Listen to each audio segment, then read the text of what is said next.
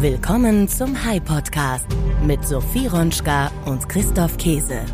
Hallo Sophie, guten Morgen. Hi Christoph, guten Morgen. Ist wieder richtig heiß hier, Podcaststudio, oder? Ja, jetzt fangen wieder diese warmen Aufnahmetage an. Wie im vergangenen Jahr. Und wir müssen die Klimaanlage ausmachen, damit es nicht rauscht. Ja. Also, lass uns schnell starten, bevor wir hier im Podcaststudio wegfließen. Es geht ein bisschen auch ums Thema Wärme. Ja, genau. Es geht ein bisschen um die steigenden Temperaturen und deren Auswirkungen natürlich. Und ich würde sagen, damit wir nicht wegfließen, fangen wir direkt an heute, oder? So machen wir es. Der High Podcast mit Sophie Ronschka und Christoph Käse. Unser Gast heute ist Anna Alex. Sie ist zum zweiten Mal zu Gast in unserem Podcast. Wir hatten sie schon einmal hier im Podcast. Da ging es um ihr Startup Planetly, eine interessante Geschichte, über die wir gleich noch sprechen werden. Anna Alex ist Mitgründerin des erfolgreichen deutschen Startups Outfittery. Das Unternehmen wurde im Jahr 2012 gegründet und ist ein Online-Stilberatungsservice für Männer. Vor der Gründung von Outfittery arbeitete Anna Alex bei Zalando, dem Modeunternehmen und dem größten Online-Modehändler in Europa. Sie studierte Betriebswirtschaftslehre an der Universität Potsdam und absolvierte ihren Master an der ESSEC Business School in Frankreich. Anna Alex wurde mehrfach für ihre unternehmerischen Leistungen ausgezeichnet. 2014 erhielt sie beispielsweise den Next Economy Award in der Kategorie Gründerin. Nebenher engagiert sich Anna Alex auch als Mentorin und Speakerin. Sie teilt ihre Erfahrungen und Kenntnisse in Vorträgen und Workshops, um andere Unternehmerinnen und Unternehmer zu inspirieren und zu unterstützen. Im Jahr 2019 verließ sie das operative Geschäft bei Outfittery und ist seitdem als Investorin, Gründerin und Beraterin tätig. Sie investiert in verschiedene Startups und unterstützt diese mit ihrem Know-how. Im Dezember 2019 gründete sie dann zusammen mit Benedikt Franke das Climate Tech-Unternehmen Planetly, das eine Software zur Erfassung und Analyse des CO2-Fußabdrucks eines Unternehmens entwickelt. Bereits in einer ersten Finanzierungsrunde konnte Anna mehr als 5 Millionen Euro Seed-Funding für Planetly einsammeln. Im November 2021 verkaufte sie das Unternehmen dann an die US-amerikanische Softwarefirma OneTrust. Kurz darauf wurde Planetly eingestellt. Dazu hat Anna bisher öffentlich nur wenig gesagt. Es gab teilweise auch viel Kritik. Bei uns erzählt sie jetzt aber mehr darüber. Das fand ich auch ganz spannend. Deswegen habe ich unter anderem deswegen mich auf das Gespräch mit Anna gefreut. Man verkauft sein Unternehmen und dann stellt der Investor das Unternehmen nach kurzer Zeit ein. Das ist natürlich schmerzhaft für alle Beteiligten, allen voran für Anna. Ja, und du hast auch richtig nachgebohrt. Ich habe richtig nachgebohrt in dem Gespräch. Äh, und wir haben gesagt, Anna, wir sind ja unter uns, deswegen kannst du uns ein bisschen davon berichten, wie du es wahrgenommen hast. Und ich finde es spannend, was sie erzählt und vor allen Dingen, welche Lehren sie daraus gezogen hat. Aber sie hat noch ein weiteres spannendes Projekt und zwar ihr neues Startup Nala Earth. Nala soll eine Lösung für Unternehmen bieten, die komplexe Welt der Natur und der biologischen Vielfalt zu verstehen. Außerdem sollen sie so dabei unterstützt werden, die ersten Schritte zur Verbesserung des eigenen ökologischen Fußabdrucks zu wagen. Ihr habt zum zweiten Mal miteinander gesprochen und wir hören rein ins Interview. Auf geht's! Anna Alex, herzlich willkommen. Schön, dass du mit dabei bist. Danke, dass ihr mich dabei habt. Anna, du warst, glaube ich, ein bis zweimal schon Gast hier bei uns im Podcast in unterschiedlichen Rollen. Du bist Serienunternehmerin, du hast ein neues Unternehmen gegründet und auch darüber wollen wir heute sprechen. Vielleicht magst du uns aber ganz kurz zur Erinnerung nochmal zu Gedächtnis bringen, wo du überall schon unternehmerisch gearbeitet hast. Outfittery war dein erstes mit Julia Bösch gemeinsam, richtig? Genau, das haben wir 2012 gegründet. Also bin ich jetzt seit elf Jahren Unternehmerin. Ähm, und es fühlt sich tatsächlich noch länger an, aber ich finde es auch schon ganz schön lange, ja. Mhm. Danach, nach der Zusammenarbeit mit Julia Bösch bei Outfittery, hast du Planetly gegründet, ein Unternehmen für Climate Tech. Das ist ein ziemlicher Erfolg geworden. Du hast es dann aber weiterverkauft und die Käufer haben es dann aber, wie man so schön sagt, diskontinuiert. Was genau ist da passiert und wie schaust du heute auf diese Zeit? Ja, das war natürlich äh, für mich damals tatsächlich ein großer Schock, weil Planetly war für mich mein zweites Unternehmen und ein ganz äh, starkes Herzensprojekt, weil wir mit Planetly die Themen Purpose und Profit zusammengebracht haben. Ne? Also ich glaube, man kann meine unternehmerische Reise so zusammenfassen, dass ich in meiner ersten Gründung bei Outfittery habe ich meine Liebe zur Technologie und zur Startup-Szene und zum Unternehmertum generell gefunden. In meiner zweiten Gründung habe ich dann ähm, äh, für mich beweisen wollen, dass beides zusammengeht, ein starker Purpose im Unternehmen und gleichzeitig auch ein starkes Geschäftsmodell. Und in meiner dritten Gründung füge ich das jetzt fort mit noch mal einem stärkeren Purpose aber äh, darauf äh, kommen wir kommen wir jetzt gleich. Da kommen wir gleich drauf zu sprechen. Äh, Nala mhm. Earth heißt es. Aber erzähl uns noch mal ganz kurz von Planetly, weil wir, wir reden ja hier sozusagen unter uns. Es hört uns eine Profiszene zu von Menschen, die auch schon so die ein oder anderen Erfahrungen mit ihren jeweiligen Käufern, Venture-Kapitalisten, Geldgebern, Angels und so weiter gemacht haben. Und ähm, da ist es natürlich auch wichtig, dass man die Erfahrungen austauscht. Also auch da äh, ist hier ein guter Ort. Hm, was ist genau passiert? Genau, also ich habe tatsächlich öffentlich noch nicht viel geredet darüber, was dort genau passiert ist. Aber lieber Christoph, ich erzähle es dir gerne. Mhm. Also wir sind gekauft worden, Planetly, von einem US-amerikanischen Unternehmen. Ähm, wir haben dem zugestimmt. Wir wollten das, weil wir unsere Software ähm, und unsere Lösung für CO2-Management nach Amerika bringen wollten, weil es nun einfach doch immer noch so ist, dass Softwaremärkte in den USA gewonnen werden und nicht in Europa und wir es immer sehr groß machen wollten. Wir hatten immer das Mantra zu sagen, Impact ist die Gleichung aus Purpose und Scale. Ja, also ein starker Purpose in der Firma und gleichzeitig war ein großer Scale. Ohne einen großen Scale kannst du auch keinen Impact haben. Ne? Dann bleibst du eine kleine nette Idee, aber hast keinen, hast keinen echten Impact. Das war unsere Motivation. Und nun hat sich einfach in den letzten anderthalb Jahren sehr stark so die Makrolage, wie man sagt, verändert. Das heißt, das Unternehmen, das uns gekauft hat, ähm, hat selber, ähm, ist selber unter Druck geraten. Die Investoren, äh, die Finanzmärkte haben sich gewandelt. Sie mussten selber ganz schnell auf Profitabilität sich fokussieren. Und wir waren noch ein junges Unternehmen. Wir waren nur etwas über zwei Jahre alt, als wir äh, als wir gekauft wurden. Das heißt, ne, waren wir natürlich noch nicht profitabel, sondern sind, haben uns sehr stark auf das Wachstum konzentriert und dann war das einfach eine sehr rationale Business Decision, die mir als Gründerin natürlich unfassbar wehgetan hat, ne, mein Unternehmen zu sehen, äh, wie, wie es dann, äh, wie dann jemand anderes plötzlich darüber entscheidet, dass es jetzt, dass es jetzt zugemacht ist. Ähm, am allerwichtigsten waren mir die Menschen und meine Mitarbeitenden. Und das war dann auch mein, mein Fokus äh, nach der Schließung, dort wirklich alle möglichst schnell wieder in, in Jobs zu kriegen, in gute Jobs zu kriegen, den Firmen vorzustellen, weil ganz, ganz viele Firmen auf das Wissen ähm, und, und die Leute, die wir hatten, da natürlich ähm, ja, sehr scharf drauf waren. Ne? Wir hatten über 200 top ausgebildete Nachhaltigkeitsexpertinnen. Ähm, das ist gar nicht so leicht zu finden. Mhm. Welche Lehren hast du aus dieser Phase gezogen? Puh, don't get me started. Nein, also viele, viele.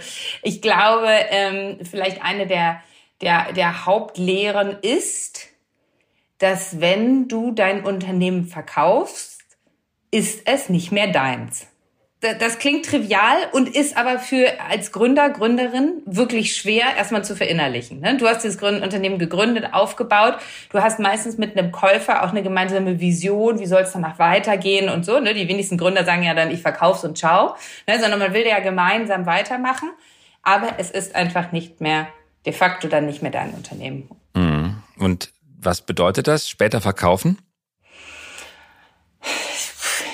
Du, das kommt drauf an. Ich glaube, da gibt es einfach kein Patentrezept. Mhm. Ne? Ähm, es gibt ähm, für Unternehmen ist es richtig, es kommt auf die Zeiten drauf an, auf die Makrolage, auf den Markt, auf den Käufer, auf den Verkäufer. Ähm, äh, später verkaufen ist, glaube kann man jetzt so pauschal auch nicht sagen. Mhm. Du, was ich öfters höre, ist, dass viele Gründer aus der Gründungsszene so langsam anfangen, mit dem guten alten Mittelstand zu liebäugeln. Mittelstand ist ja eigentlich auch eine Besitz- und Eigentumsform. Es gehört halt irgendwie den Gründern oder der Gründungsfamilie. Man fühlt sich dem Unternehmen verbunden. Man fühlt sich verantwortlich für die Mitarbeitenden. Äh, man möchte das in die Zukunft führen, man möchte es enkelfähig machen, das sagen Mittelständler ganz gerne.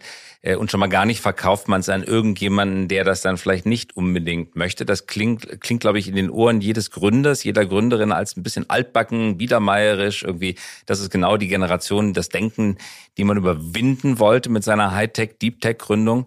Äh, aber ganz falsch ist es vielleicht nicht, oder? Äh, absolut. Also ich habe höchsten Respekt vor Mittelstand. Ich bin zum Beispiel einem Mittelständler, einem so den der, der Hidden Champions, äh, ne, bin ich im, im Nachhaltigkeitsbeirat bei Coroplast aus Wuppertal. Die machen top ah, Job, äh, mhm. wirklich super, so hohen Respekt vor, vor, vor der vor der ganzen Leistung.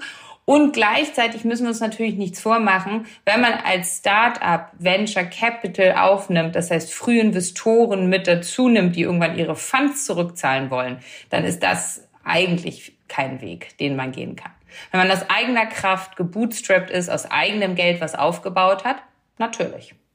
Mhm, weil Venture Capital ist immer Equity, damit Stimmrechte. Das ist was anderes als äh, Kredite. So ein bisschen, also mir persönlich geht es auch so, dass man im Laufe der Jahre denkt, mh, hm, der Mittelständler, der sagt, nee, Anteile verkaufe ich an niemanden.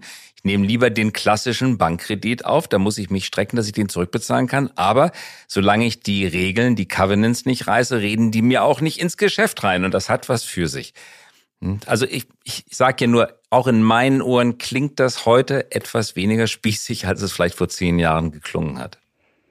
Absolut. Und ich glaube, es ist auch für mich immer wirklich ganz, ganz, äh, also ich schaue da immer sehr demütig dann äh, drauf, ne, wenn ich dann zum Beispiel bei Coroplaster bin in Wuppertal und hab äh, äh, irgendwie und denke mir so, es ist, tut mir auch gut, da mal aus meinem Berliner Elfenbeinturm rauszukommen und ne, zu verstehen, dass irgendwie die die Start-up-Szene auch nicht irgendwie äh, nur der Nabel der Welt ist. Natürlich haben wir einen gewissen Stolz, dass wir doch Dinge sehr innovativ angehen, anders denken und dann auch uns trauen, danach zu handeln. Aber ähm, ich finde das Spannungsfeld auch ganz spannend. Also Mittelstand, mhm. Startup, wie können die zusammenarbeiten und dann auch die großen Corporates, wie kommen die nochmal in die Gleichung rein? Absolut. Hm, Berliner Elfenbeinturm hast du gesagt. Sag mir bei Gelegenheit mal, wo der steht. Ich kenne nur den Berliner Graffiti-Turm. Elfenbeintürme gibt es in Berlin nicht so wahnsinnig viele. Die gibt's eher in Wuppertal, oder? Nein, aber das Spaß beiseite. Aber du hast, und das ist natürlich dann äh, wieder eine typische Anna. Wir kennen uns ja auch seit einigen Jahren. Natürlich direkt neu gegründet. Du konntest das nicht so stehen lassen. Jetzt privatisieren. Äh, das kommt bei dir, glaube ich, gar nicht in die Tüte, oder? Hast du drüber nachgedacht? Nein, nicht wirklich. Nein. Nicht wirklich. Nala Earth, was ist das? Gegründet 2023. Genau, genau. Mit Nala machen wir ähm, Natur und Biodiversität für Unternehmen sichtbar und messbar. Und Biodiversität ist sozusagen das neue Carbon, das neue CO2. Es ist der nächste große Fokus im Nachhaltigkeitsbereich. Und das auch aus gutem Grund, denn die Klimakrise hat noch eine Zwillingskrise, und zwar die Biodiversitätskrise. Und die umfasst das wirklich drastische Artensterben und den katastrophalen Zustand, in dem unsere Natur ist.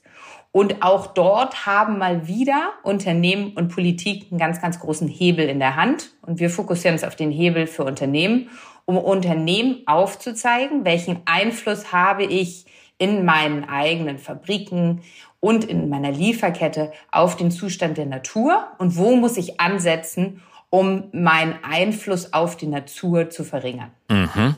Bei Asterix und Obelix kennst du bestimmt äh, auch noch. Da gibt's eine wunderbare Sprechblase, wo Obelix zu Asterix sagt, Asterix, hast du eigentlich Angst, dass dir irgendwann mal die Ideen ausgehen könnten? Die Frage richte ich jetzt an dich. Hast du Angst, dass dir irgendwann mal die Ideen ausgehen könnten, Asterix? du, ehrlicherweise, solange wir Menschen am laufenden Band einfach echt schlecht und mit, mit vielen Sachen umgehen und eine Krise nach der nächsten produzieren, weil es ist ja alles menschengemacht, glaube ich nicht, dass mir so schnell die Ideen ausgehen. Aber Anna, du hast doch wirklich drei große Menschheitskrisen bisher in deinem Unternehmerleben angegangen. Einerseits die Klimakrise, andererseits die Biovielfaltskrise und dann schlecht bekleidete Männer. An drei Menschheitskrisen hast du gearbeitet. Äh, es müssen immer die ganz großen Themen sein bei dir. Die ganz großen Themen, die fast unmöglich zu lösen sind. Genau. Aber dann hilf uns doch bitte mal zu verstehen, wie bekommt man die Biovielfaltskrise in den Griff? Ja, also unsere Natur ist wunderbar und auch gleichzeitig wunderbar komplex. Ähm, und es ist anders als bei CO2. Da gibt es nicht nur diese eine Kennzahl, sondern es gibt verschiedene Kennzahlen, die relevant sind für Unternehmen. Das ist zum Beispiel fokussiert auch auf Wasser, Wasserstress in einer Region und wie viel ein Unternehmen dazu beiträgt.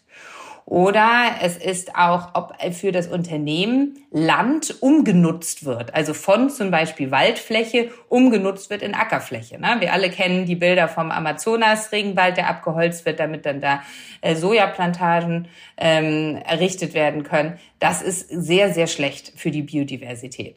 Generell ist es ganz interessant, 80 Prozent der weltweiten Biodiversität ist auf den Flächen der indogenen Völker, mhm. äh, die wirklich ein fantastisches, äh, tolles Gespür zur Natur haben, ne? dazu, wie viel können wir von der Natur eigentlich nehmen, ohne dass sie kaputt geht, so dass sie noch immer funktioniert.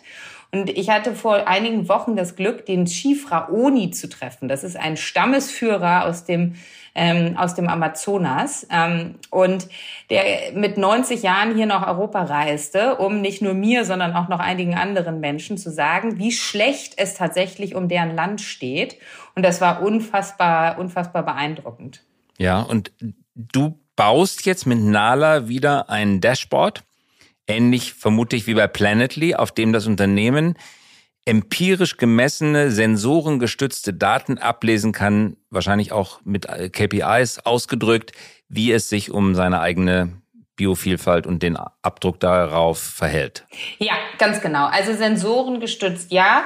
Das Interessante ist vor allem aber, dass es auch erstmal jetzt erstmalig in der gesamten Menschheitsgeschichte durch Satellitendaten ähm, und durch eine neue Generation an Satelliten die Möglichkeit gibt, den Zustand unserer Natur so akkurat einzuschätzen wie noch nie zuvor.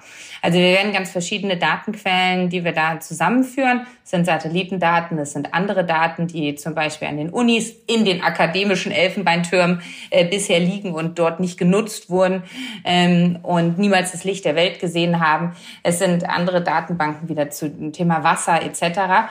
Und ähm, all das führen wir erstmal zusammen, um dann den Unternehmen, genau wie du sagst, ein Dashboard, Kennzahlen zu geben. Wo stehen sie aktuell? Ähm, wo sollten sie ihre Ziele setzen? Und haben sie diese Ziele dann auch über die kommenden Jahre erreicht oder nicht?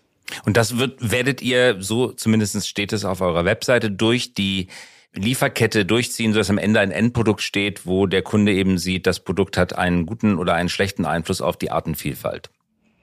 Genau, und das nennt sich dann Nature Positive. Also ja, den meisten ist klimaneutral ein, ein, ein Begriff. Das Pendant sozusagen auf Natur bezogen ist dann Nature Positive.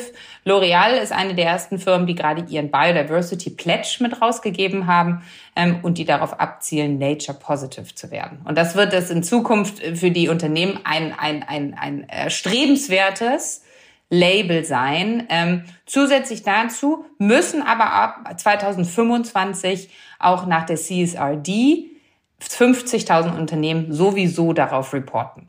Also einige Unternehmen machen es, weil sie Nature Positive sein wollen, andere, weil sie es müssen. Du sagst, 50 Prozent Zitat der globalen Wirtschaftsleistungen sind direkt von einer funktionierenden Natur abhängig. Genau, das bedeutet, ne, was sind die Leistungen der Natur? Die Leistungen unserer Natur sind, dass die Natur unseren Boden reinigt, unser Wasser reinigt, unsere Luft säubert. Ähm, und davon ist unsere Wirtschaftsleistung natürlich ganz, ganz entscheidend abhängig. Äh, das gilt jetzt nicht nur für die, für die Food and Beverage, also Essen und Trinken Industrie und diese Verticals, sondern auch ganz stark für Pharma zum Beispiel, ganz stark für das ganze Thema Personal Care. Die brauchen alle natürliche Inhaltsstoffe, natürliche Zutaten ähm, für, für ihre Produkte. Ähm, und genau, also im Grunde kann man sagen, die Natur liefert wirklich ab. Und wenn wir mal anfangen, dem Ganzen auch ein Price Tag zu geben und zu sagen, die Leistung der Natur fangen wir jetzt langsam mal an zu bepreisen und darauf mal unseren Blick äh, zu richten, dann zeichnet sich da doch wirklich ein sehr, sehr spannendes Bild ähm, von, äh, was wir eigentlich für, für zahlen müssten. Und das Geschäftsmodell vermutlich für euch ist ähnlich wie bei Planetly. Ihr verkauft dem Kunden eine am Ende Softwareleistung, Software as a Service wahrscheinlich, Recurring Revenue. Es ist B2B Recurring Revenue mit einem Technical Login. Wenn man einmal bei euch drin ist, dann geht man so schnell nicht zum Wettbewerber, wenn es den überhaupt gibt. Das ist das Geschäftsmodell, oder? Richtig du hast richtig einen Narren gefressen an B2B Recurring Revenue, oder? Du warst vorher B2C Outfittery mit Churn Rate und immer wieder neue Kunden gewinnen und man muss drum kämpfen, dass man weniger für den Kunden ausgibt. Customer Acquisition Cost, ja. als er selber einspielt. Customer Lifetime Value, der Quotient, das muss man irgendwie hinkriegen. Super schwer. Manche scheitern, die meisten scheitern daran. Und jetzt hast du tatsächlich äh, B2B Recurring Revenue. Ja, die Männer bei Outfittery haben mich einfach total fertig gemacht. Ja, das äh, war. also mit anderen Worten, du, du, das ist so, ja? Du, du stehst auf dieses Geschäftsmodell und du würdest. ja, also ich stehe in erster Linie da drauf, einen großen Purpose mit dem zu haben, was ich mache. Ne? Also für, für die Welt wenn das Ganze ähm, auch, äh, ne, also ich stehe auf den ganzen Bereich Climate Ja, aber du kannst also auch eine NGO gründen. Stehe ich auf jeden Fall und da bin ich auch als Angel aktiv so. Und dann stehe ich aber auch darauf, aus einer Business, ein starkes Businessmodell dahinter zu haben. Und ja, es stimmt, dass B2B SaaS also Software as a Service, noch immer eine der stärkst wachsendsten Tech-Kategorien ist, ähm, wenn, du, wenn du dich mal umschaust und das aus einem guten Grund. Ähm, es ist erstmal sehr schwer, äh, ne, erstmal ein Produkt zu bekommen, was die Leute wollen. Also die erste, die erste Hürde ist höher als im E-Commerce. Ne? Ich kann nicht einfach mal bootstrappen und einfach mal eben anfangen und irgendwie mal, ähm, weiß ich nicht, drei Bienenwachstücher äh, verkaufen oder sowas und habe dann schon sofort Revenue. So ist es nicht, sondern ich habe erstmal hohe Upfront-Kosten in die Technologie, ähm, bevor ich überhaupt ein Produkt habe, was ich verkaufen kann. Wenn ich dieses Produkt dann aber habe, einen guten Job mache, die Kunden zufrieden sind ähm, und ich sie halte, halte, dann ist auch, genau wie du sagst, die Retention recht hoch. Also das heißt, dann bleiben die Kunden zu einem größeren Teil auch tatsächlich dabei. Mhm. Zum Abschluss die Frage, euer neues Modell Nala ist jetzt von eigenem Geld finanziert. Kein Kredit, kein Eigenkapital von Dritten, sondern tatsächlich gebootstrapped, ja, mit eigenem Geld, diesmal aber mehr Geld als wahrscheinlich zu Studentenzeiten. Das stimmt. Du hast jetzt mit deinen beiden Mitgründern das Sagen und dreht auch keiner rein. Das könnte sich an einem gewissen Punkt ändern. Wir sind, wir sind da offen. Auch wir haben, haben da große Pläne und dafür werden wir auch viel investieren müssen in unsere Technologie. Glücklich damit? Ja, sehr. Mit deinem neuen Job, mit deiner neuen Firma? Ich bin sehr, sehr glücklich mit meiner neuen Firma. Und es, ich glaube, es ist tatsächlich so, das Thema wird uns über die nächsten Monate und nächsten Jahre wird das ganz, ganz groß. Es wird weiter in die öffentliche Wahrnehmung rücken. Es ist einfach ein so unfassbar wichtiges Thema für, für uns alle und auch so viele Leute. Also alleine dieser positive, diese positiven Feedback, was ich von so vielen Leuten bekommen habe, dass, dass wir uns jetzt auf dieses Thema konzentrieren, trägt mich total, hat mich total berührt. Ich hatte irgendwie äh, eine äh, schrieb mir auf, auf, auf LinkedIn, Yippie, das ist so geil. Als ich gesehen habe, dass du jetzt Nala machst, hab, bin ich bei uns in den Garten rausgelaufen und habe unseren Baum umarmt. und ich so, wow, okay, das ist mal süß. Also äh, ähm, es hat mich, hat mich total, äh, total begeistert und deswegen, ich habe total Lust, dieses Thema groß zu machen Leute noch viel mehr darüber aufzuklären, was wir da eigentlich gerade tun, das sichtbar zu machen, denn auch hier gilt, was wir nicht messen können, können wir nicht managen und dafür treten wir an mit Nala. Ganz herzlichen Dank, Anna, fürs Mitmachen. Danke dir. Alles Gute. Die Veränderung der biologischen Vielfalt, von der wir eben gehört haben, bezieht sich auf den Rückgang oder den Verlust von Artenvielfalt und Ökosystemen auf der Erde. Wir haben einige der wichtigsten Aspekte und Fakten zur Veränderung der biologischen Vielfalt zusammengestellt. Artensterben. Derzeit befinden wir uns inmitten eines Artensterbens, das als das sechste Massenaussterben in der Geschichte der Erde betrachtet wird. Die Geschwindigkeit, mit der die Arten verschwinden, ist zurzeit alarmierend hoch und wird größtenteils durch menschliches Handeln verursacht, wie zum Beispiel Lebensraumzerstörung, Übernutzung von Böden, Umweltverschmutzung, invasive Arten und Klimawandel. Verlust von Lebensräumen. Die Umwandlung von natürlichen Lebensräumen wie Wäldern, Feuchtgebieten und Korallenriffen in landwirtschaftliche Flächen, Siedlungsgebiete oder Industriegebiete führt zum Verlust von Lebensräumen und hat einen direkten Einfluss auf die Artenvielfalt. Rückgang von Bestäubern. Bestäuber wie Bienen, Schmetterlinge, viele andere Insekten sind unerlässlich für die Bestäubung und damit auch die Vermehrung vieler Nutzpflanzen und Wildpflanzen. Der Rückgang von Bestäubern aufgrund von Pestiziden, Lebensraumverlust, Krankheiten bedroht die landwirtschaftliche Produktion und die Biovielfalt. Die Auswirkungen auf unser Ökosystem. Ökosysteme sind komplex und hängen von einer Vielzahl von Arten ab, um ihre Funktionen wie Nahrungsketten, Bestäubung, Schädlingsbekämpfung, Bodenfruchtbarkeit und Klimaregulierung aufrechtzuerhalten. Der Verlust bestimmter Arten kann zu einem Zusammenbruch des gesamten Ökosystems führen. Bedeutung der biologischen Vielfalt. Die biologische Vielfalt ist von grundlegender Bedeutung für das Wohlergehen von uns Menschen. Sie stellt Nahrung, Medizin, sauberes Wasser und andere wichtige Ressourcen bereit. Darüber hinaus bietet sie ästhetische, kulturelle und erholungsspezifische Vorteile.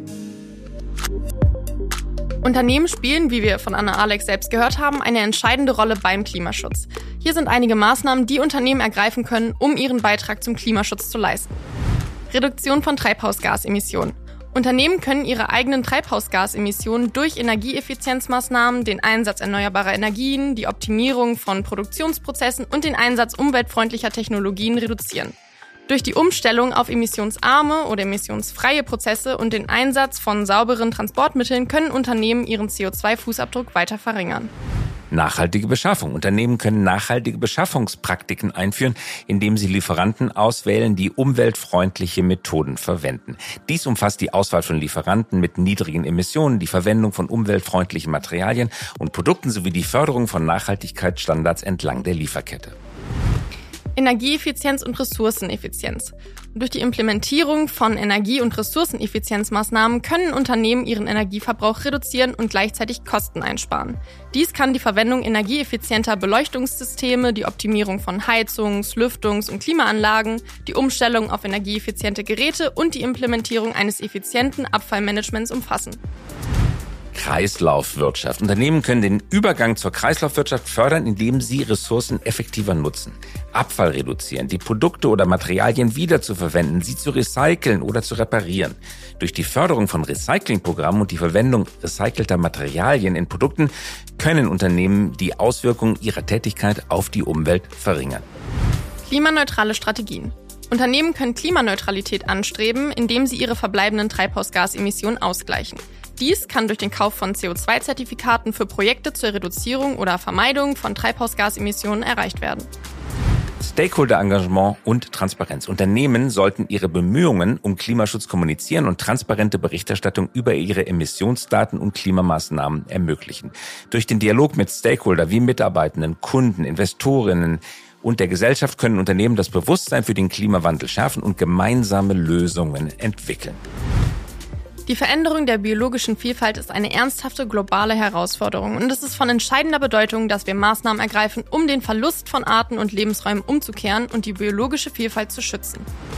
Der Schutz der biologischen Vielfalt erfordert gemeinsame Anstrengungen auf globaler, nationaler und lokaler Ebene. Maßnahmen wie die Schaffung geschützter Gebiete, nachhaltige Flächennutzung, Förderung nachhaltiger Landwirtschaft und Fischerei, Reduzierung des illegalen Wildtierhandels und die Eindämmung des Klimawandels, all dies ist notwendig, um die biologische Vielfalt zu erhalten. Es ist wichtig, dass Unternehmen eine umfassende Nachhaltigkeitsstrategie entwickeln und kontinuierlich nach Wegen suchen, um ihre Umweltauswirkungen zu minimieren und zur Bewältigung des Klimawandels beizutragen.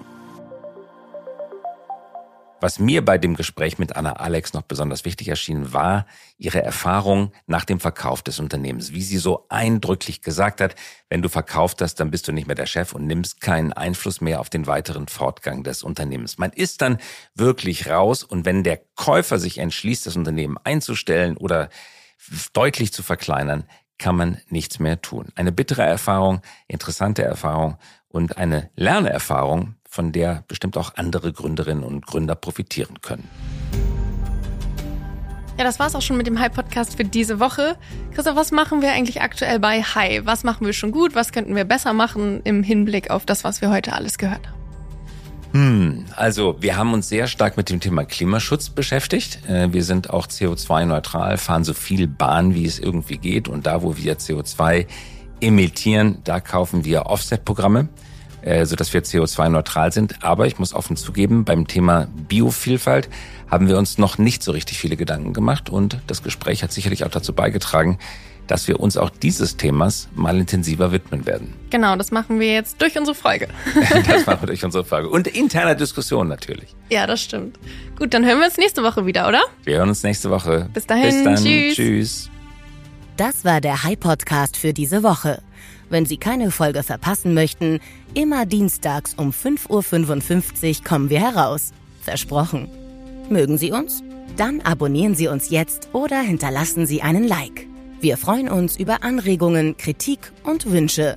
Schreiben Sie uns gerne an podcast.hi.co.